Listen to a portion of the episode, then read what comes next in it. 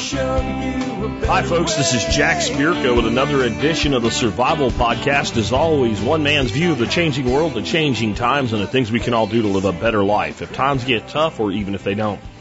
Today is May the 9th, 2018. This is episode 2215, and I, have got a good one for you guys today. How about this? Survival Secrets of the CIA with returning guest Jason Hanson. We're going to talk about a lot of cool stuff today with Jason. We're going to talk about the number one safety threat Americans face right now, why the CIA even allowed Jason to share his stories in his books and interviews, uh, what a person can do to survive a kidnapping, how to tell if you're being followed. Is there a simple self defense move that someone can do to stop an attacker quickly? What people can do to protect themselves against cyber attacks, and how spies actually recruit people to work for the United States items to bring for your safety when you travel, um, dead drops, how long it takes to actually plan a true CIA operation compared to TV, and what you can do to be better prepared for the crazy world we live in. All of that and more with Jason in just a moment. Before we get into that, let's uh, hear from our two sponsors of the day. Sponsor of the day number one today is Safe Castle Royal, the original survival podcast sponsor, the very first people to step up and say, Jack, we'd like to support, uh, support the survival podcast as a sponsor. And that was over nine years ago. Uh, it took a couple months before I brought them on as a sponsor because I didn't have enough listeners to feel good about it, but they were still ready when I did, and they've been with us ever since. It's almost a decade of sponsorship in the world of podcasting. That's pretty damn incredible if you think about it. And I'll tell you what, Safe Castle has everything for your prepping needs, from guns to gardens, tactical to practical, and everything in between. You'll find it at safecastle.com. And you can get a uh, lifetime membership to their discount program for free if you're an MSB member, and they've been made, they've made that available to you guys for almost 10 years now as well. Huge supporter, great company, great price, great selection. Check them out today, safecastle.com. Next up, uh, harvesteating.com, the website of expert council member and frequent guest on the show, Chef Keith Snow.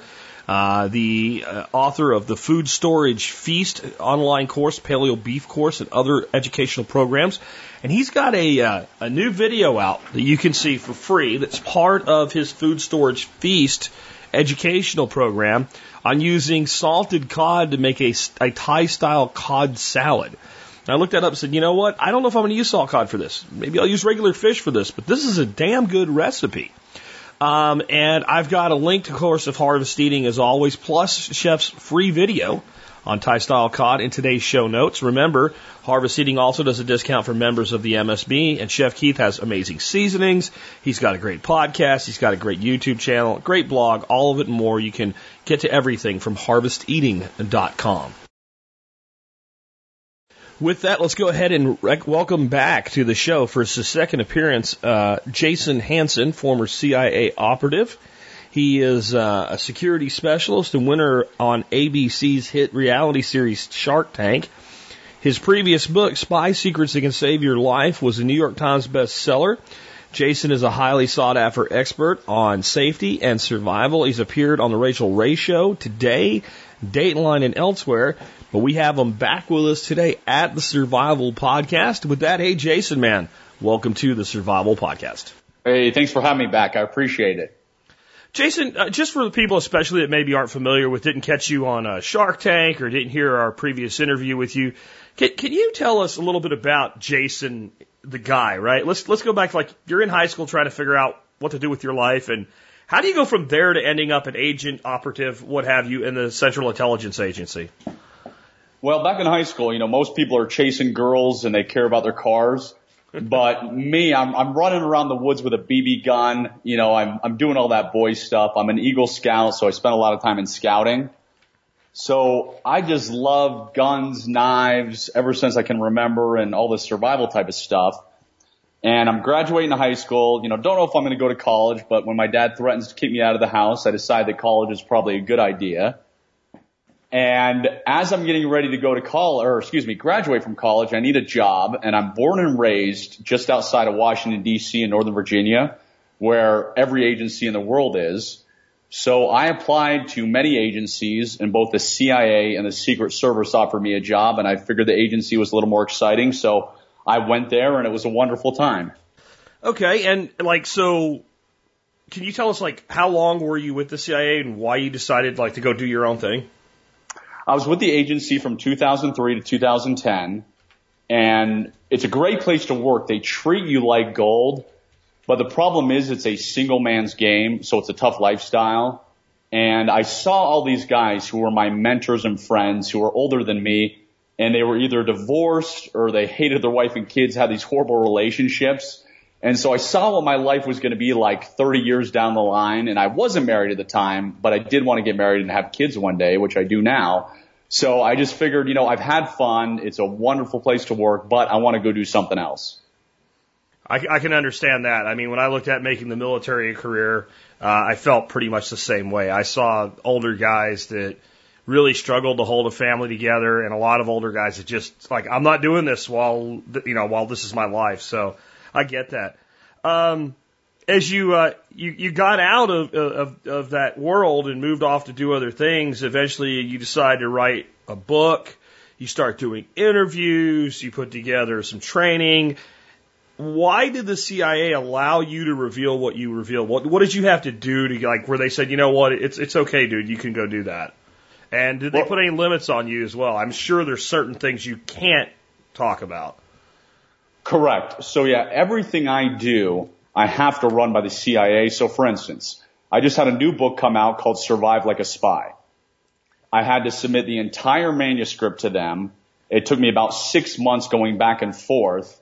And luckily, because I've worked with them long enough now, I know the majority of stuff, what's classified, of what I'm allowed to say and not allowed to say. So, you know, the book, let's just say is 250 pages. They only redacted three pages where they absolutely would not share. So that's pretty good. So yes, it is a tedious process that I've got to go through for anything I do to obviously make sure I'm not revealing anything I shouldn't be.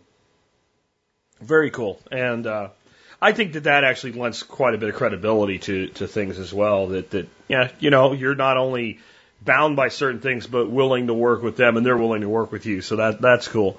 Um, in your opinion, and all the work you did with the agency and then all the work you've done, because you've been doing this now independently for quite a while.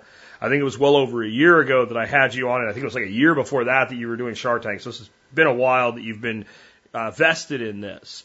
Um, what do you think the number one safety threat that Americans face is right now?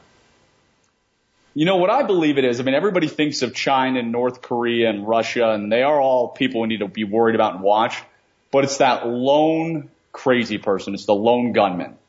So the problem is, you know, we live in a day and age where we're very blessed with social media, where we've got all these Facebook and Instagram and all that. But the pressure on these kids to be famous on Facebook or, you know, they're getting bullied on, you know, all this horrible stuff going on is, you know, 100 years ago or whatever, sure there's bullying, but there's not all the social pressure where it spreads on the internet. So it's that kid losing his mind, going into school with a gun, or that guy losing his mind, going into his office, you know, shooting up the workplace. So I believe that's our biggest threat we face. What do you think we should be doing about that? The Israelis are the perfect example. So Israel is surrounded by people who want to blow them up, Iran and whatnot. And if somebody pulls a knife or gun in Israel, they get swarmed and you see about five guys immediately jump them.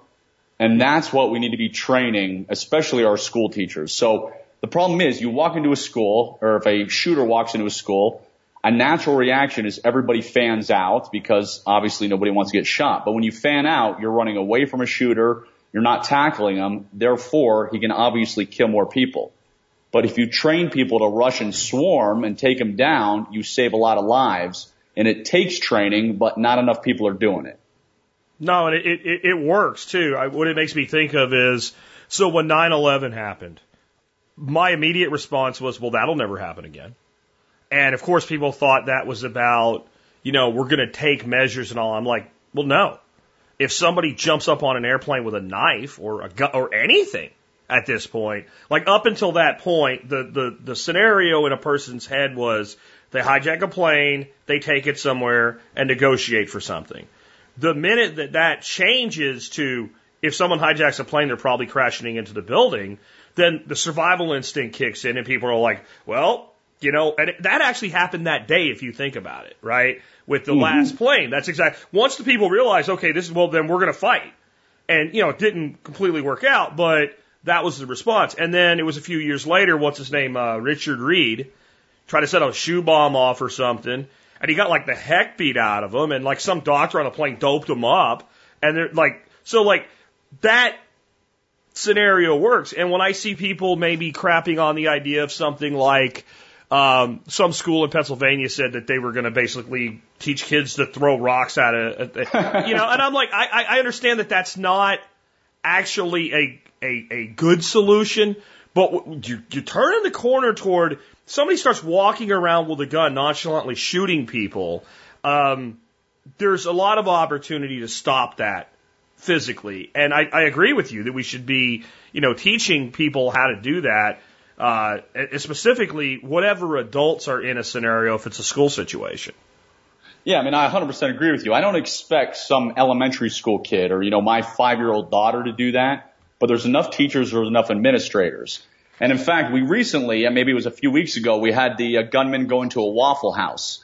And I believe he had an AR and he was, uh, killed some people, but while he was reloading, somebody in there went and tackled him, took the gun away, and then the guy ran away. Yeah. So that guy saved lives because he took the gun away and tackled him while he was reloading. If more people did that, we'd be a lot safer. Well, definitely. And that was one of those situations where the guy, I, I hate to, to say anything negative about anybody that does anything to try to save somebody's life because that's the most noble sacrifice you can make. But there's also an intelligent that's going on too. Um, you know, walking straight at a person while they're firing in the open, telling them to stop is probably not going to work. It's probably going to get you shot. That person was strategic. Oh, look, bag out. Bam. This is when we're going to hit that person now. And that needs to be the mentality because, like, if you go back to one of the most famous shootings of all, Columbine, that, that, that went on over and over while these guys just walked around taunting people. It's like, somebody get up and put a chair across his back, you know? And I know it's hard to do, but you know yourself from being professionally trained, it's not as hard as people think it is if your training dictates your actions, if that makes sense. And that's exactly what it has to come down to is training. I mean, I train every day with my gun. I do dry fire practice, at least 25 trigger pulls. And thankfully, I've only had to draw my gun twice in my life and I've never had to use it and I hope I never do. But it's instinctual, meaning if I see a gun or a knife or somebody coming at me, my gun can be out in no time. I don't have to think about it. So this is why we have to train these teachers and administrators. If they never trained, of course it's not natural to run at somebody and take them down with a gun. But if you put them through a few hours of classes and maybe do it every six months or every year, like you have teacher recertification where they have to go anyway, then they get it ingrained in their mind and they're more likely to do it. So that's what I'd like to see happen. That sounds like a better better solution than gun control to me because uh, there's a lot of ways that people kill people that don't involve guns as well. I mean, um, we saw what, what one one individual did with a bunch of uh, you know fertilizer and some diesel fuel in a rented truck. Uh, so there's lots of ways that lives can be taken, but having us, and I don't think it's just teachers, right? Like I think like, and, and correct me if I'm wrong, but I think in Israel, pretty much like every citizen has some level of training. Yeah, you're 100% right. I mean, they all have to do military service so that is the difference between our country and theirs is there you don't have a choice. Here we're very free and very lucky where it's volunteer. But if, you know, we can encourage more people, you know, we don't want to force them because again, I don't want to take away anybody's freedoms, but if we could, you know, if you're a teacher, make it mandatory. So not everybody has to do it, but teachers should have to do it as part of their curriculum where you got to have a degree, you got to have certain things as a teacher anyway. So throw in a few hours of training that's probably a lot more important than other stuff that teachers are doing survival and defense of our children. Yeah, I'd put that up there. And I mean, yeah, I, I would throw on top of that, you know, first aid and things like that as well. I don't know that there's any requirement for that in public education. That's, eh, you know, because even if you stop something like this, you know, do you have, still have an opportunity to save lives. Somebody's laying bleeding out, uh, acting or not acting at that point, you know, it's the difference between life and death. So I, I think, I think you're onto something there. Uh, moving on, let's talk about uh, your book. One of the stories I liked was about uh, the CIA kidnapping an average person, uh, or uh, what was it? CIA kidnapping a, a nar- narco terrorist. Okay, and um, the kidnapping is a concern all over the world, right? So, what can the average person do to survive a kidnapping, avoid being kidnapped, that type of thing? Well, we're all familiar with situational awareness, you know, not doing stupid things like walking down a dark alley at 3 a.m. But the important thing to remember is, of course, fight like crazy. You know, punch in the throat, gouge the eyes, do whatever you can to not avoid or to avoid getting in that car or getting in that van. But once you get in that van, if heaven forbid it happens, you know, you can't fight off five guys or ten guys, it's very important to leave a DNA trail that way the FBI and local police can find you. So what I mean is you're sticking your finger down your throat and puking all over. You're cutting your finger and wiping blood in the van or wiping blood underneath the table if you're taken to a room because that DNA trail makes them see, okay, yes, I'm on to Jack, I'm on to Jason, and they keep following you. So it sounds gruesome now, but it could save your life and it makes you a lot more likely to be uh, rescued. And then one other quick point is if you get rescued, there's usually some kind of sound, meaning they do three knocks or they do something when they're about to go in. Hit the deck. When they go in, they're pretty much going to shoot or want to shoot everything above waist level. So stay to the ground, even if you have to fake a stomach ache or cramps or whatever. But if you're standing up, you're a threat and you're more likely to be taken out during that hostage rescue. So please, please, please hit the ground. Um, a lot of the stuff that I've read about kidnappings, it turns out the person was followed for quite a while. Um, how should people be alert to this and know if they're being followed and whether it's in a parking lot or walking on a trail or, you know, going between work and, and home or what have you? What are, what are the signs that people should be in tune for? So what I'm about to share with you is the most important skill that any spy learns. And it's very important for keeping spies alive in foreign countries, and it's called an SDR. And SDR stands for Surveillance Detection Route. And it's a very fancy way of saying you don't go from point A to point B. Uh, so for instance, let's say I'm meeting a Russian asset and I'm in Russia and I'm a CIA guy. I'm not just going to get in my car and go there because if we're caught together, we're in jail and maybe killed. So I may go to McDonald's first. Then I may go to Walmart. Then I may go to the gym. Then I may go to the bank. And at each location, I'm making sure that I'm not being followed, that I don't see the same car, that I don't see the same people. If I've gone to all those different areas and I'm sure I'm not being followed, then I go to the true meeting location and I meet my asset. So anybody can do this. I'll tell you a very quick story of how my wife ran a five minute SDR in Home Depot and this one was on foot. She was in Home Depot and she called me. She said, hey, I'm being followed. Somebody's following me. And I said, well, how do you know? And she says, well, I ran an SDR. Hmm. and she said, I was in the gardening section looking at gardening stuff and there was this weird creepy guy who was staring at me. So I walked all the way across the store to look at lumber and about two minutes later, this weird creepy guy was in lumber again. Well, then I went and looked at washer and dryers and again, this weird creepy guy showed up in washer and dryers and finally I went to plumbing and sure enough, he showed up in plumbing. So clearly that's not going to happen. You know, that's more than a coincidence that he went to every single place my wife went, which was really random. So I was out of town at the time. I told her to get a manager, have the manager walk her to her car, and then again run an SDR going home to make sure she wasn't being followed. And she did this and she never saw the guy again when she left Home Depot. Haven't seen him since. But that five minute SDR in Home Depot kept my wife safe because if she had walked out, who knows what he would have tried to do to her in the parking lot. Because clearly in that case you are being followed. Because I've I've met paranoid people, dude. I had one gal that I was going to have on this show, and I, like five minutes into the interview, I'm like, okay, so you're a paranoid schizophrenic, and I cannot. I swear to God, like I did, I told her, so I'm like, so she's like, I've been followed 78 times, and I'm like, okay, we're done. Uh, but in this case, this is a clear case of somebody following you, and who knows why. You know what I mean? Like it, it could be rather mundane, or it could be seriously dangerous. You don't know, but I think you always err to the side of caution with something like that.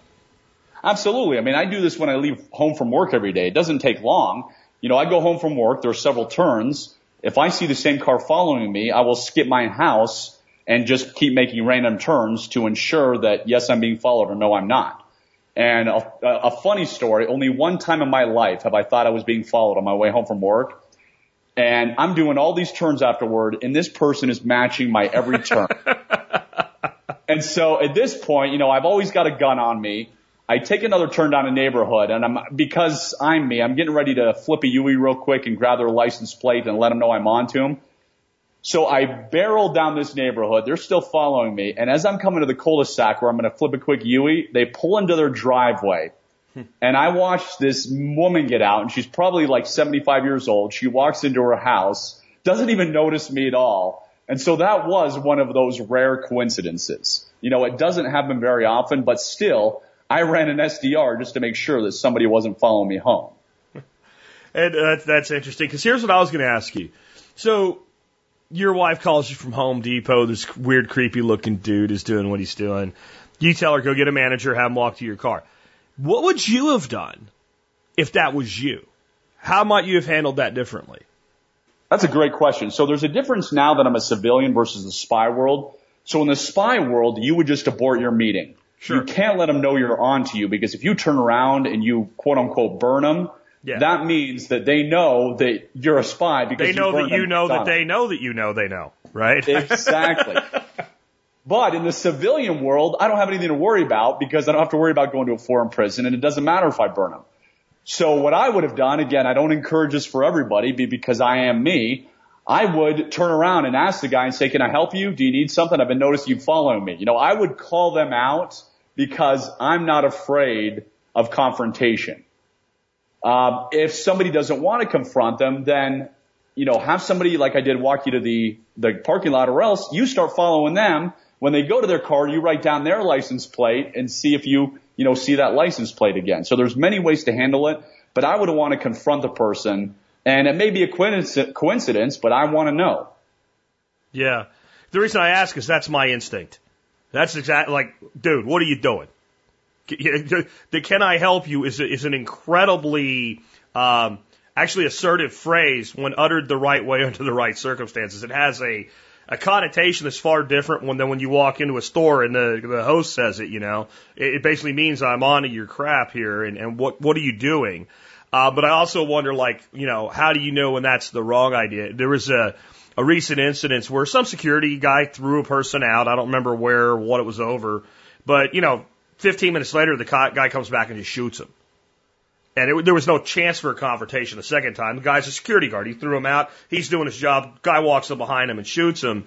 And so I think we all have to kind of think about how do we balance our desire to not run from a confrontation with what is the smartest move in any given set of circumstances. Yeah, I mean, it's always a case by case basis. If somebody was following me and they looked like they were crazy, schizophrenic, totally violent, out of this world, I'd probably just get away from them, meaning I'm going to do my SDR avoid and make sure they're not following me. But I probably wouldn't go up and say, hey, buddy, you know, yeah. what's your problem? So it, it, depends who is following me and what the character looks like. Yeah, I think that's cool. Um, so if you ever get attacked, you know, you talked about fight, with the kidnapping thing, gouge eyes, pull hair, you know, bite, whatever you got to do. Is there anything in particular that the average person can do to try to stop or create opportunity to get away from an attack? You know, the easiest thing to do is you got to remember, you got to keep it simple. So what I like to tell people, because of obviously my background, is spies don't have 30 years to learn a martial art. They don't do like 10 years to get a black belt. You have to do the quick and dirty stuff because that's all the time you have. So what I always tell people is go to the throat. That is the easiest way to take down somebody. Plus, it doesn't matter if the guy's 300 pounds and jacked up versus somebody who's skinny. Nobody can lift enough weights to protect their throat. It is very, very sensitive. and I, in fact, I just had a young woman. She sent me an email. She was a young woman partying in a club in New York City, completely drunk obviously not the brightest thing to do. And then she walked out of this club late at night. Some guy pinned her against the wall and tried to rape her and she punched him in the throat. He fell down and gasped for air and she ran away, got a taxi who took her to the police station. So even a drunk young woman at 3 a.m. punched in the throat took down her rapist. So anybody can do it. You know, one of the biggest mistakes that I think people make is, is compliance. Um, because compliance can get you killed. I think there's a place where, you know, if there's 14 guys all with guns leveled at you, you don't have much choice. Right. But, um, there, in most instances, compliance is dangerous because if somebody's going to take you somewhere, the best chance you have is where you are. But I also do believe there's a place for feigned compliance because feigned compliance allows for the opportunity that you just described there. The guy that did that to her probably completely underestimated her. right? So, oh yeah, absolutely. The entire concept of hey, I don't want no trouble, whatever, as though you're complying with, I'm waiting for that one opening with that person somewhat disarmed into you know thinking they have the control. I think there's a lot of advantage that can be gained there. Yeah, I mean, you've got to be very careful to make sure it happens quickly. So true compliance is a bad idea. I mean, I, I study, of course, all this stuff and what rapists do is they'll come to a woman, you know, grab her or put an arm around her and say, if you come with me and don't say a word, you'll be okay. Yeah. Well, obviously this guy's trying to kidnap you and put your arm around you. So yeah. why are you trusting him? No. No. But you know, if you say okay, and then for the 10 seconds where you're walking away before he takes you to the woods, that's when you find the time to punch him in the throat, then absolutely look for that window of opportunity. And I'll say a case of rape that sooner or later he's going to expose something and you can do all the exercise you want. You can't build that thing up either. I'm just saying. There was a lady on some one of these dumb talk shows, but it was actually interesting. My wife used to watch these all the time when I worked from home. Uh, and it was an older lady that some guy tried to rape. And I'll leave the parts to you, but there was two in one hand and one in the other, and she grabbed and pulled and twisted in different directions. Which and, is great. Oh yeah, just thought. So the guy was actually screaming, "Call the police! I don't care, whatever. Let me go, or I'm going to die." And she's telling him, "You die, then you die." And uh, she eventually lets him go, and she does go call the police. He only made it about 15 yards, and he was laying, muttering in the fetal position in the bushes when they found him. So, you know, do not play fair, I guess is what I'm saying. Do not think, you know, schoolyard fight when you're in a situation where somebody that you didn't want to engage with comes in and engages with you physically because you have no idea how dangerous that really is and you don't want to know. You want to end it. And I think that's an important point to make is I I have self-defense training. I teach self-defense, but I'm not a traditional martial artist. So when you see a boxing match, there's obviously rules. You know, you can't hit below the belt. You can't hit here. When you see one of these MMA guys in a cage, there's also certain rules. So all that stuff is awesome and it's great for sport, it's bad and dangerous to practice all the time because when you get in that incident, you're going to think, wait a minute, I'm not allowed to hit in the throat. I'm not allowed to hit behind the belt. So you want to train how you're going to save your own life. So that woman who was getting raped did the right thing you know, punching in the throat if clearly is not if some guy's teasing you or making fun of you. It's yeah. for a life and death situation where somebody's trying to rape you yeah. or kill you. So that's what people need to know is you've got to do these, do this serious stuff and only use it in the life and death situation. Yeah. Um, now on that mo- on that note, it's, it's not just physical dangers we, we uh, have to worry about anymore. You kind of mentioned earlier with like kids being cyberbullied and stuff like that, and how it can have you know kids crack and whatever. Uh, but the whole cyber thing alone makes us really vulnerable. I mean, identities, uh, blackmail. If somebody wants to kidnap you, if I want, like, if somebody said to me, I want you to go kidnap Jason Hanson, I'd be like, well, guy's in the CIA, are you crazy? But if I was going to do it, the first place I'd start is online developing a dossier on you and where does Jason go? What does Jason do? What does Jason like? You know, what is, you know, those types of things.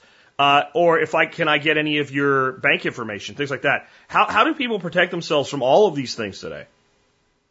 It's easier than most people think, and I can tell you exactly how to do it right now. Number one, freeze your credit. So make sure you go to the three credit bureaus and put on a credit freeze.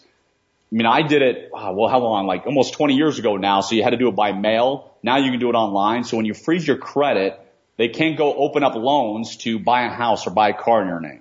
So it's simple to do. So freeze your credit immediately if you haven't done that. Two, use a VPN when surfing the internet. Stands for virtual private network.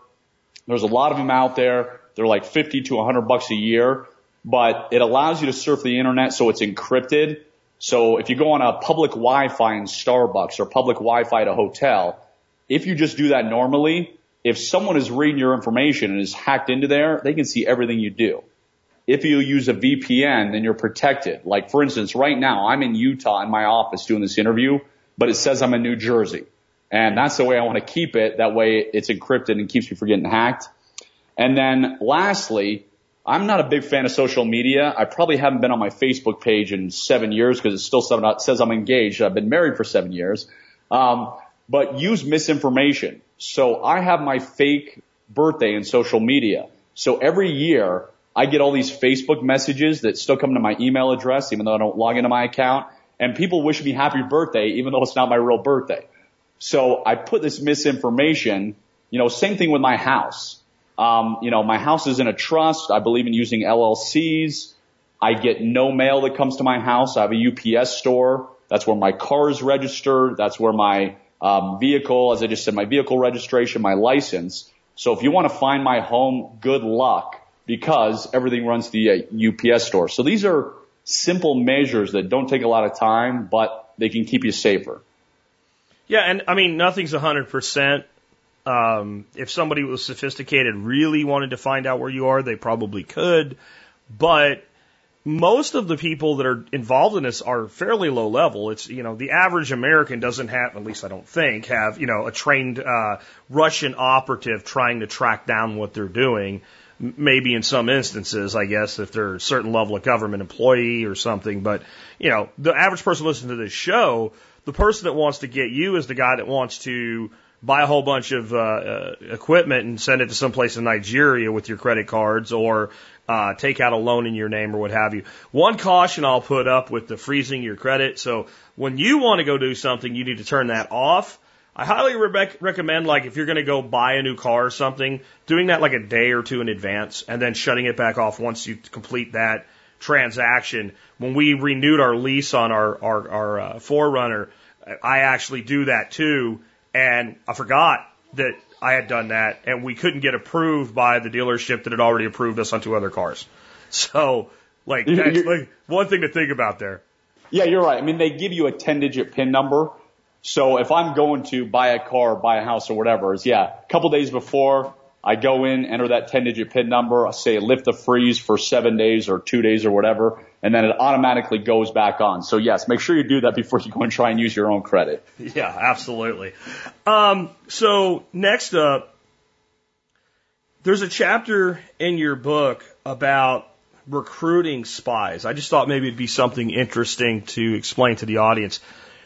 When when we do work in, in foreign countries, and you can say as much about this as you you know, can say. Um, we don't do everything ourselves. We have, I guess, what you call assets on, on the ground in these these other countries. What, what are some of the ways that you get someone to basically choose you over their own country in some instances, and, and to work with you and provide you information? Sure. So first, let's say there's someone I need to target. Maybe it's a professor at a university who has access to chemical agents or something I need, or maybe it's a government employee. The first thing I'm going to do is how do I get to them? So I'm not going to go to them in the blue, out of the blue, obviously, and say, hey, I'm Jason Hanson. I work for the CIA. You want to spy for the U.S.? I want to find what is called an access agent. So who has access to that person? So of course, I'm going to follow that person who I'm trying to get to, and I'm going to know everything about them. I'm going to know the gym they go to. I'm going to know what time they leave their house. I'm going to know everything about them. And maybe I discover that they have a personal trainer. And so of course, I'm going to hire that personal trainer myself. And that could be my access agent to introduce me to this government employee. Now, once you have access to that person or the access agent himself, some of the most important words you can remember when it comes to recruiting are give to get give to get. And all that means is simply, okay, I come out and I pretend I'm a rich American businessman. Maybe that's my cover story. And I'm going to take my personal trainer out to super fancy dinners. I'm going to buy him nice clothes. I'm going to give him all this stuff because then he's going to feel indebted to me and he'll be more likely to introduce me to people or help me. Same thing when I go after my main target. I'm going to be that rich American businessman I'm going to say, Hey, I hear you're a professor and I love this chemistry you're doing. I'm a fan of it. You know, flatter them. Let's go out to dinner. You know, my company gives me a great per diem every day. So you always blame it on your company because then they don't feel bad. They think some big corporation's paying for it. And that corporation just has to be the, uh, the CIA corporation of America. Um, but you take them out to these fancy dinners and you're, I mean, I'm talking fancy. I'm talking like $2,000 dinners. I'm talking, you know, going and buying them new suits and they feel so indebted to you because you've done all this for them. And the first thing you do in recruiting is you don't go for the home run. You just get them to take one small step, even if that step means nothing, meaning, hey, you know, hey, Jack, I know you work in the Russian office. Can you give me the number to your secretary or your boss? I mean, something you could care less about, mm-hmm. but you know, if they give you that phone number or if they tell you that little bit of intel, you've hooked them. And then you can take them down the slippery slope. It's like how everybody says the uh, marijuana is a gateway drug, and before you know it, you're doing cocaine and heroin. Well, that's exactly what you're doing to this target. You're getting them to do one small step, and then you build, build, build until you get to what you're really after. So, what, what's the takeaway maybe for people then? Like, if some rich dude or chick out of nowhere starts being really nice to you, you might want to think about what's going on. Well, we're all familiar with the saying, if it seems too good to be true, it probably is. But these people you go after, I mean, you, you know everything about them, meaning you have followed them for weeks and maybe months. So it's not like some guy out of the blue shows up and, hey, Jack, I'm a billionaire. I Want to be my friend? Sure. I would know everything about my target. I would know his desires, his wants. And I'll tell you one of the most, uh, what's the word I can say this without getting in trouble? I can tell you one of the best ways to recruit somebody. And you want to guess what it is? What is the most vulnerable thing that you can go after with somebody you're trying to recruit in a, in a foreign country? I would think their family. Man, you're good. It is their kids. So yeah. I can go after and I can say, hey, you know what? The United States of America has the best universities in the world. What if I could get your kid into XY University? Or hey, I see your kid needs new braces and you don't have a lot of money. My company gives me XYZ to fix braces. Isn't that a coincidence? So you go after their children, get them an education, get them braces or whatever they need. And that's one of the best ways to lure people to spy for you or for, you know, whatever you're trying to do. See, th- this makes me think of, um, the movie on Edward Snowden though, like where the operative basically tells the guy like, basically they set him up for a DUI and then they say we could fix it. I mean, does stuff like that really happen? It can happen. I'm not going to say it doesn't happen, but it's more dangerous, meaning you've had to set it up. It's more fake. So being authentic, excuse me, authentic as possible is the best way to go. So it, it takes more work, but if you set something up and it goes bad and they don't want to make it go away, you know, blackmail rarely works is guess what I'm saying. So okay. try and, try and do it a real way, even though it's still manufactured, but it's more authentic and it tends to work better. Okay. So what about people that travel a lot for business? Are there any items they should bring with them that are crucial for, you know, their safety and their survival and their well-being? Yeah, I mean, before I get to the items, I would say that if you are traveling, be very careful. And I mean careful as in when you're a hotel room, consider it bugged. France is notorious for this. They know where the Americans stay. They bug the rooms. They'll have somebody go in and try and swipe the information off your laptop. So just be careful you're not taking any vital information, especially if you're staying in places where they know all the Americans stay. But things I have with me are, you know, a lot of common sense stuff, a flashlight. You know, when I'm on that airplane, if heaven forbid it goes down, I've got my pocket flashlight. I've got my belt and I have an escape and evasion belt which has hidden pockets in it. And me, remember, I'm more crazier, so I've got a belt that has money, that has a lockpick set, that has a handcuff key, items like that. And I would say carry cash. Make sure it's in some kind of belt or travel wallet that hangs down to your pants. But I've gotten out of some jams. I mean, you can bribe your way from corrupt police. Don't try to do this from honest police. But I've had to bribe my way in foreign countries and having cash on hand makes a world of a difference. Yeah, and I'll, on that, I'll I'll give you a quick story of some folks. I won't give away their names; they are known to the audience, um, and they may not want this public. So I'll just say that you know, out of the group of people that you know, um, this couple was in um, Italy, and they were approached by either Italian police or airport security or something like that saying they need to talk to them. Now this was after they had cleared security and they were clearly trying to get them into an area without cameras. And they basically refused and were able to avoid that. But it was very clear what was happening. They were going to be shook down for whatever cash they had on them. And these folks are a little bit more well-to-do type people, so you would expect if you knew anything about them, which I guess if you were you know, in law enforcement or airport security in Italy, you might be able to find out. So like, you might have to bribe your way out, but like you also want to not not make yourself a target to end up in that situation, I guess. Yeah, I mean, obviously, don't go after, don't go overseas with your 10 carat diamond ring and your necklace that costs $100,000. I mean, I'll tell you real quick how you bribe the police in foreign countries and how you do it so it doesn't seem like you're bribing the police. So this, one of the times I had to do it, I was over in a European country and somebody did something stupid that drew attention to our group. And so the police come over and they threaten and say they're going to take us to jail. And clearly what we had done stupid was not illegal. There'd be no reason to take us to jail. They were trying to shake us down. And so I played the dumb American, which I'm very good at, and I, I apologized profusely and I said, oh my gosh, there's probably a fine I have to pay for this, isn't there? How do I pay that fine? Mm. Now in this particular incident, I kid you not, the police officer said $50 and you pay me. I took out $50, I gave it to him and he let us all go. Now, of course, little did he know that if he would have said $500, I would have paid him $500 gladly to let us go. But just act stupid and say, oh my gosh, there's probably a fine. Because if you point it out and just whip out a wad of cash, you know, you're going to have to give it all up. Plus, they don't like to have it thrown in their face that they're corrupt and being bribed. Yeah. But if you ask innocently, oh my gosh, there's a fine, then you can pay them. And of course, if they're not corrupt, they'll just tell you you have to go to the courthouse and pay the fine. So you know, either way, you know what you have to do. Yeah, definitely. That that type of thing happened very frequently while I was stationed in Panama in encounters with Panamanian police officers. That I, I think they actually looked at it as like part of their paycheck. And, and it oh, they and it was always kept to small amounts of money that they knew you would probably have, I guess.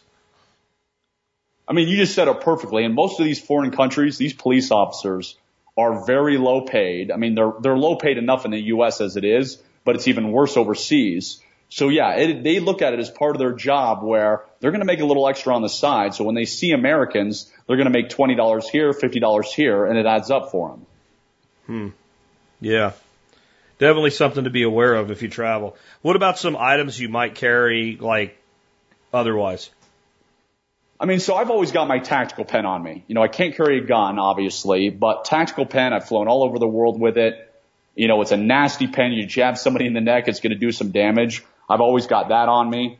Um, I have paracord on me just because paracord can be used to escape restraints, but also tie things up, and it's got so many different uses.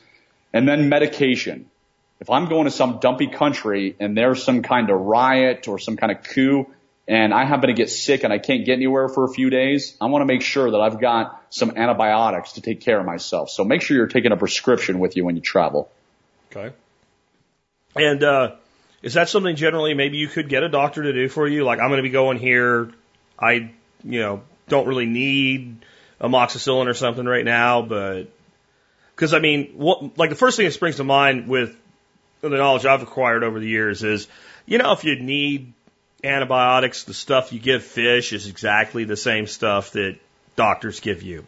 But mm-hmm. then you're traveling with something that technically it's a controlled substance you don't have a prescription for it. So, like, have you been able to do that? Like, tell your doctor, I'm going to freaking say what nail or something, and if I get sick down there, I want some recourse. Yes, because I'm not a nut job and I'm not a guy who goes in there, you know, every day asking for a prescription. Sure. And I, and I recommend people be honest about it. Don't go in there and try and lie to your doctor or fake that you're sick. Just tell them the truth. And most likely, if you're a patient that's been going there for years and they look in your chart and they don't see that you're like a drug addict, they're yeah. not going to have any problem giving it to you because you can use it next time you get sick for real. So tell the truth and you should get it. Well, and you know, generally drug addicts aren't seeking erythromycin, right, or tetracycline, right? That is not generally what you're looking for, you know. Uh, so okay, that makes sense. I'd say like, the other thing is that one of the things that is reality in a lot of these other countries is a lot of the stuff that is prescription only here, you can get there. And not necessarily, you know, I'm not talking about some weird dude on the street. I'm talking about like in Mexico, you could go buy antibiotics from a mm. reputable store and it's the real deal and what have you, which may be part of why we have antibiotic resistance. But, uh, I actually think that's more involved with its overuse in livestock than anything else, but that's a different subject. um, you also talked about dead drops in your book. Can you tell us what dead drops are and why spies use them? Sure. So a dead drop is a communication device. It's a way to communicate with your asset, your agent, you know, whatever you want to call them. So because in certain instances it could be so dangerous that you could never ever be seen with somebody. Um, the example is, let's say you're trying to recruit a Russian government employee.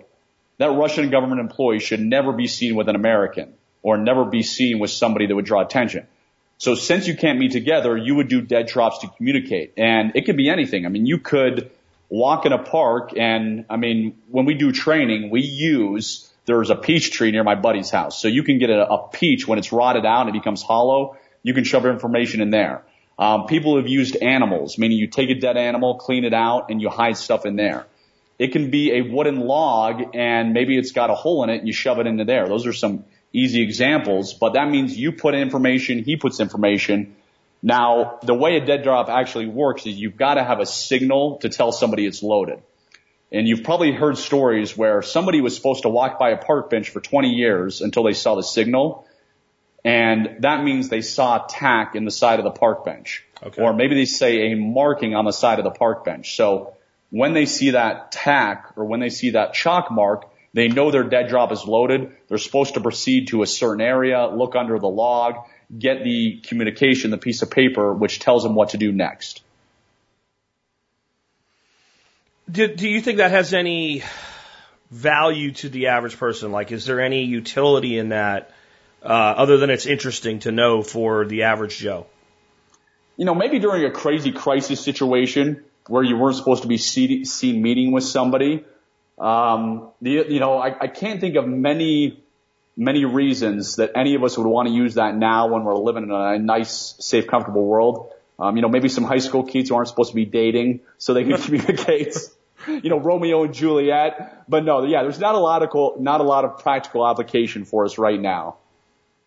I guess it might be useful too, though, if you were, uh, in a situation where you were being stalked and you were communicating with somebody else and you didn't want that stalker to know you were doing that type of thing. And that is something that happens. Like that's a common thing. And a lot of times law enforcement isn't very capable of doing anything about it because some stalkers are stupid and they put themselves in situations where it's clearly a, a, law violation and something can be done.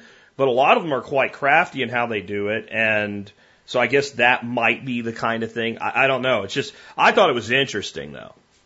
Yeah, I mean, you know, what when you mentioned law enforcement, what jumped to my mind also was an informant. Like if you're a snitch who's snitching on other drug dealers, you probably don't want to be seen with the cops or be seen with, you know, whoever your handler is. So you may do dead drops to communicate and share information that way. Hmm. And I guess that also kind of goes back to there's a lot of ways to communicate today. Um, and anything electronic obviously can be intercepted, but it seems to me like this type of, of exchange probably was a hell of a lot more important or a lot more common, I guess, prior to every single person on the planet having cell phones, computers, the internet, uh, and, and then various means of, you know, using things like the Tor network and VPNs and all to avoid detection. Oh, absolutely. I mean, communication is critical. And, you know, it, it's funny you mention that because a buddy of mine lives in Nicaragua and anybody who's been watching the news lately is Nicaragua has had some serious problem, meaning they've had protests, you know, their president, uh, you know, violent protests, people killed. And in a crisis situation, we all love to talk about our food storage and water storage, our guns and ammo, which I all have, but being able to communicate is critical. So there were streets blocked off at his place in Nicaragua. There were bandits around. He couldn't get to other family members. So that's where you want to go to the good old ham radio. You know, you've got to think, okay, cell phone towers are probably going to be down. How am I going to communicate with my family? And so think about that as you prepare your survival plans. Do you have a, and I always butcher the name. I have Bao Feng, Bao Fong. I always screw up their name. but, you know, do you have a ham radio or some walkie-talkie device to communicate with your family? Do you have, you know, written instructions where the backup plan is to meet? If your house is taken away in the forest fire, where's plan A, plan B, plan C? So make sure you've figured out your communi- excuse me, communication plan also. One of the tools we use here, if cell phones were down, this wouldn't work. I guess if you had access to any sort of network, it would. Um, we use a technology called Zello. And Zello is kind of like ham radio for the non ham across your cell phone, where you can set up your own channel and mm-hmm. people can communicate with that. And we have one for the show itself. It's just really a bunch of people hanging out and sharing ideas and using it kind of like a social media construct. But anybody can set up a channel. So like we have one for our family. So if we end up in crisis mode, everybody jumps on that channel. And then you have closed communications with just the people you've allowed into that channel. Because you can set up a channel, not just like where you decide who gets in, who doesn't. You can set it up where people don't, if you don't know about it, you can't even find it. Like an invite only. Now, I'm not going to say that's the most secure thing in the world, and I wouldn't try to run, you know, your criminal enterprise through it or something like that. But when it comes to like a crisis, you don't need anything other than to be able to connect to the internet or a cellular network, and anybody on that net can communicate with each other in real time uh, in a one-way radio type thing. You hit a button, you transmit, so it's not bidirectional, it's unidirectional transmission. But we found it to be really, really valuable. And then, you know, linking it up with something like Waze where you can see a person's location. So we've had people within our, our social group on the show that look out for each other. You know, a lady's driving across the country by herself. And the entire group is watching her on Waze. And if anything goes wrong, she's immediately in touch with somebody. And, and to me, like that's like one of the tools that's available today that people just see as like a, a like a gimmick for people to talk, but yet it has such a, a valuable way that it could be employed. Oh, I think it's all a great idea. I mean, I think the problem is this communication stuff is not the sexiest thing in the world. Mm. So people always put on the back burner. But I can tell you personally is that when stuff gets dangerous, man, if you can't communicate, it makes it so much more difficult. So it's not as cool as guns and ammo, but put some of this stuff in that Jack just mentioned and I mentioned. Start doing it this weekend. Yeah. Yeah, you know, and the, I mean, the other thing is if you look back uh, through military history, it's not always communications, but it's often communications. The the force with greater ability to communicate often ends up victorious because they can coordinate troop movements, they can coordinate supply deliveries, they can coordinate information about the enemy. So the advancement of communications goes right along with the advancement of weaponry. So I know we got a lot of people in this audience that think, you know, hey, like the guns are the really cool thing. Well, the, the comms go with the guns on, on a huge level. I mean, whenever you see you know, anything on like Navy SEAL operatives or something. They're all jacked in with mics to each other. There's a reason for that. And that's exactly right. Yeah, when you see any of the Navy SEAL pictures, they have always got their headset on. And I can tell you from my own experiences, yeah, we always had communications. And the communications are one of the most important things out there. So you're 100% right. Absolutely. Except when you're walking around spying on people, you don't put your finger in your ear every time you talk to them. right? that, that is correct. That's kind of a giveaway. You wear a dark suit with dark glasses, carry a briefcase, and walk around with your finger in your ear so that no one knows you're a spy. Uh, it reminds me, I was I was in the uh, army. We had a, a military intelligence unit next to us uh, in, in a barracks, and the one guy was we were standing in a chow line. He had his hair like slicked back and, and, and stuff and all, and his sergeant next to me starts singing "Secret Agent Man." So like the whole thing is like don't stand out, but that is correct. You know, in real life, you got to look plain and boring and draw zero attention to yourself. Absolutely. So, on that kind of note, and thinking about TV shows and stuff like that, and the guy touching his ear when he's talking every time, um, when the CIA actually plans an operation, how long does it take? How much goes into that? compared to what you see in movies and stuff like that. Where like, you know, the next day they're rappelling through a building window or something. I mean, it can take months. It can take years. And of course, it all depends on what the operation is. I mean, one of the stories in my book is the snatching of the narco terrorist. And I can tell you without giving too much away is that, you know, even though you see the guy, you can't just go snatch him off the streets. They want DNA evidence. They want a hair sample. They want a saliva sample. They want fingerprint samples. So I can tell you real quick an easy way to get a fingerprint sample is guy's driving, he leaves his car, you put double-sided tape underneath his car handle. So when he opens up the car handle, you've got the fingerprints, hmm. and then you can go uh, still off that double-sided tape. So you would think that the government, you know, everybody because of Hollywood is like, no, the government just says, here's a picture of him, go snatch him. No, you've got to get so many different kinds of DNA evidence. You have to have so many reports written and plans approved, and it's a it's a bureaucratic nightmare but it's a bureaucratic night, uh, nightmare for a reason because you're about to snatch somebody and steal their freedom. So you got to make sure you get the right guy. Well, and you're doing it, you know, if it's if it's the CIA, they're doing it on a, on foreign soil. Right. Yeah. You don't want an international incident. You got to make sure things go off perfectly, and that, as I said earlier, as little attention is drawn as possible. What would you think people could best do today to be better prepared for the, the world that we live in and the realities of it?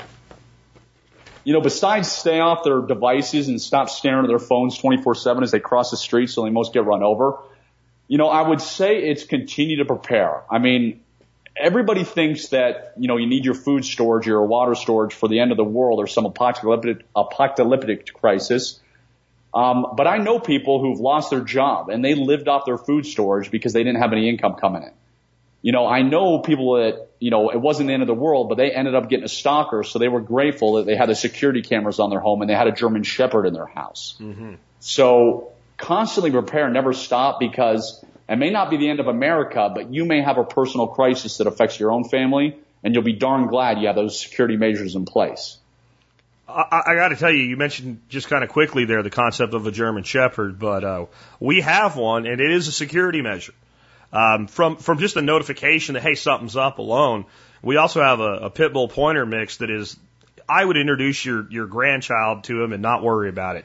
But if you try to get over the fence or in the house at night, I mean, you're you're losing an arm. And uh, there's people that like think like, well, you're, you shouldn't have a dog like that. that.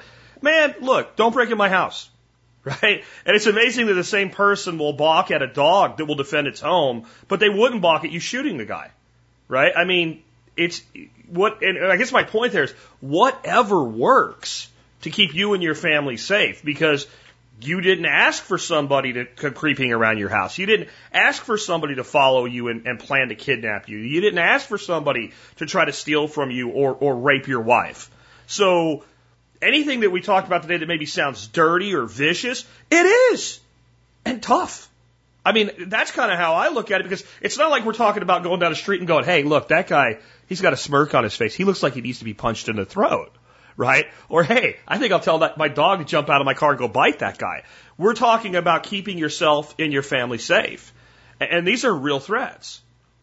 Oh yeah, I mean, I think it's important to remember too. Is you just reminded me of a story. Is you know, I have zero desire to shoot somebody. I have zero desire to harm somebody. But of course, I'm going to defend my family. And the story you just reminded me of is Uh, a while back, I'm at a gas station. It's at night. It's dark, and I pull up, and this guy from coming out of the store sees my car and starts flicking me off and walking towards me and cussing at me. Okay. And I have no idea what's going on. You know, I just pulled in the gas station to get gas, and it's dark out. So I've got my gun in my pocket. I put my hand on my gun. I immediately open the door because obviously I don't want to get trapped on the door. And as soon as I step out of the door to look at this guy, he gets this terrified look on his face. He's like, "Oh my gosh, I'm so so sorry. I'm so so sorry." he says, "You drive the same exact car as my friend. He's 20 minutes late, and I was mad that you sh- haven't shown up. That he hadn't yeah. shown up." And he's apologizing. And now, if I was some jerk, I'd be like, "Oh, you flipped me off and cussed at me. I'm going to beat you up." But I said, "Hey." Don't worry about it. It happens. You know, I, hopefully your friend will be here soon. I try to be yeah. nice about it. But yeah, this kid was clearly terrified when I stepped out of the car and he apologized. And so it just shows, you know, I'm not going to go rough him up. It was an honest mistake. So be it.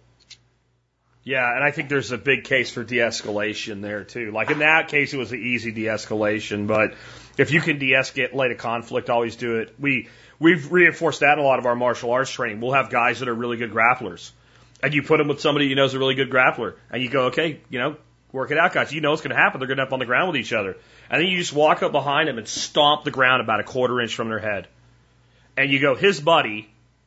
That's so fat he was out of breath walking over just to do this, just busted your brains out on the ground. Exactly. Because your your initial view was to engage in the conflict rather than to de-escalate the conflict. And you allowed yourself to be taken to the ground and you were so focused on the individual, you didn't think that maybe he had friends, maybe he had cohorts.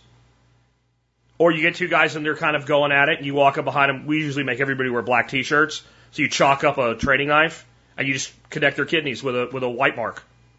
That's what just happened to you because you're not paying attention to the other situations around you. And that's, to me, that is the number one reason, not just for higher awareness, but de-escalation because, and that's why I brought it up with the guy at Home Depot. Like, you know, do you confront him or not? You've got to think about the situation because what you see may be all there is, or it may be the tip of that iceberg. And that's 100% right. As I said, I've been in situations where I've had to pull my gun and you get tunnel vision and thankfully I didn't have to do anything, but there were so many other people around and I remember thinking, crap, who else is his buddy? I mean, we heard that story about Walmart. Um, guy walks into Walmart and he shot somebody and the uh, concealed carry holder shot the guy, but his, this guy's girlfriend ended up killing the concealed carry holder Yeah. because he didn't know there was another person. So you've always got to watch for that sleeper that could take you out. Yeah. Yeah. Well, man, hey, I, I really appreciate you being with us today. How can people learn more about you, get your books, what have you? Yeah, if they just go to my website, it's spyescape.com and there they can see all the books and they can order anything and also get a ton of free stuff. Okay.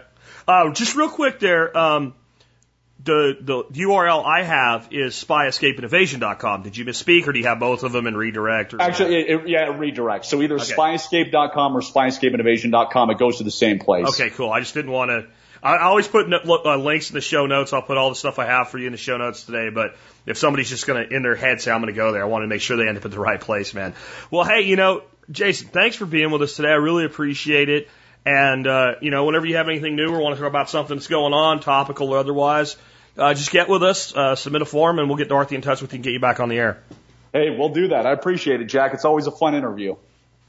So good interview with a, a pretty good guy, man. Um, I really think overall this dude is a, is a, is a, a solid guy. I think there's uh, probably a couple times during this interview though when he was talking about what the CIA does and how they work people and all that there there may have been a person or two out there in this audience that was like, you know, why didn't Jack call him out on stuff like that? All number one because it's not what he's doing now.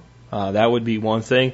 Uh, and the other thing is, you know, I don't bring people on to rake them over the coals. I bring them on to talk about whatever they want to talk about and let you draw your own conclusions from there. I do think it gives you some insight because obviously he's going to talk positively about our government and our work overseas, about how we do some of the things we do. And, and I'll tell you that I think sometimes that's probably a pretty crappy thing. Uh, and then I think there's times where we're doing it because it is in the best interest of the people of this country that we do so under the current system that we have. And I think that balance is a very difficult thing to understand unless you yourself are there and privy to all the information. And when you when you're you know listening to people that have formerly served our country one way or another, try to uh, try to temper judgment. Sometimes those of you that like me are very much on the anarcho scale, uh, that would like someday to uh, live in a, uh, a stateless society.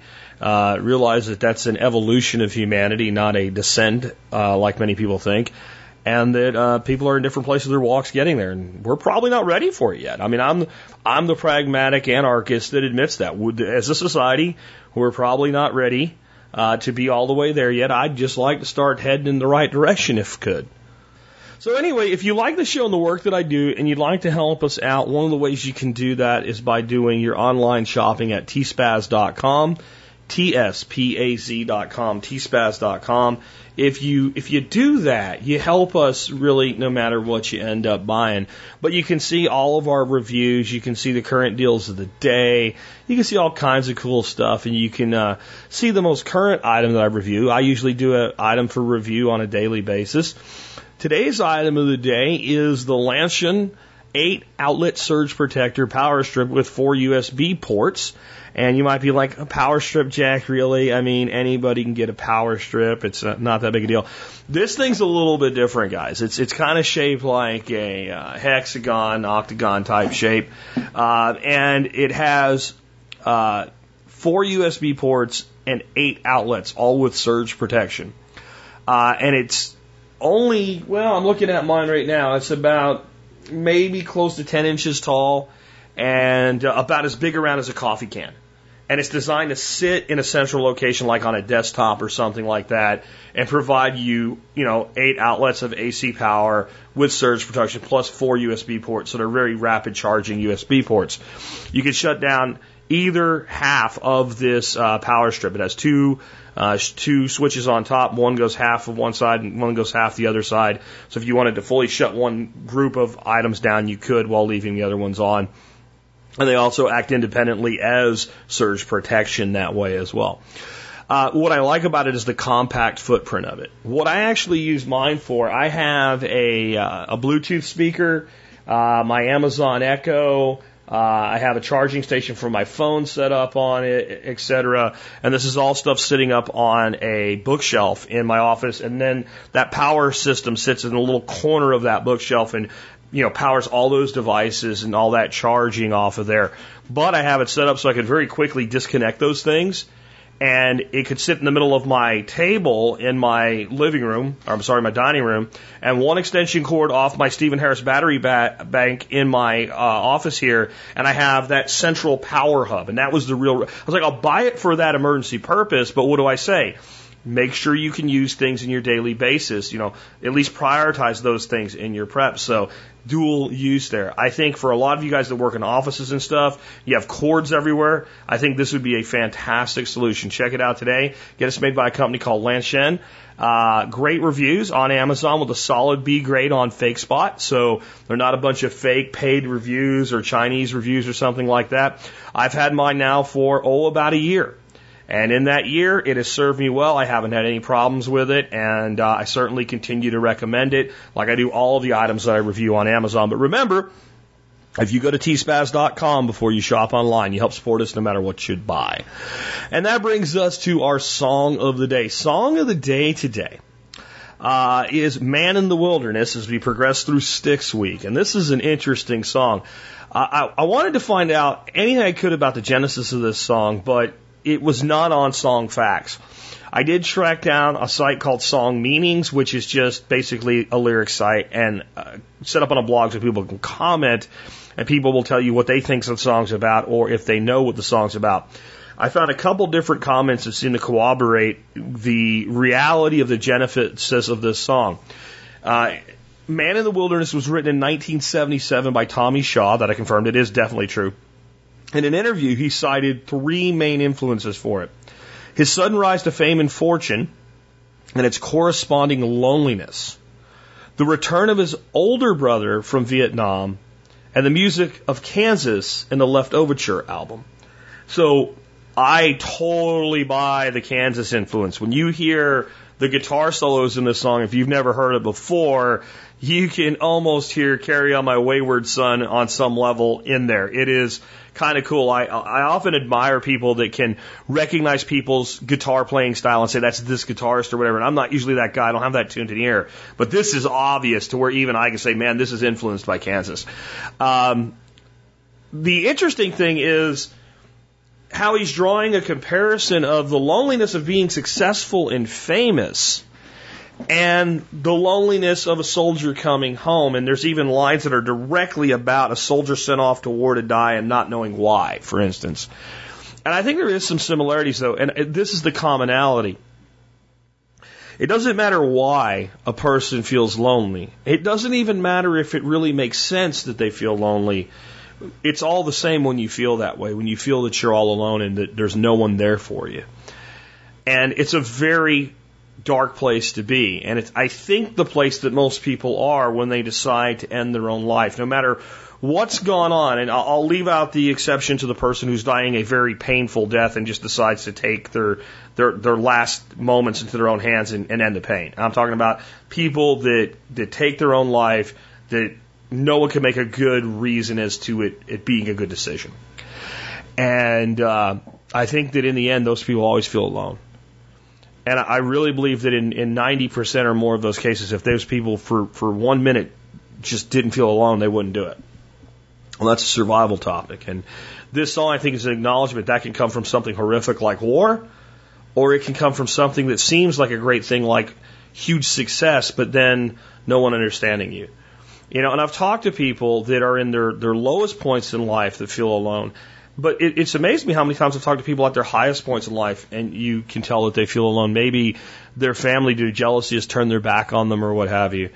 It's something to always be on the lookout for in the people that you care about. And if they feel alone, just spend some time with them and listen to them. Even if they're telling you things you've heard a hundred times before, even if they're telling you things you really don't want to hear, sometimes what people really need is to be heard. At least they feel like a man alone in the wilderness. With that, it's been Jack Spirko with another edition of the Survival Podcast, helping you figure out how to live that better life if times get tough or even if they don't.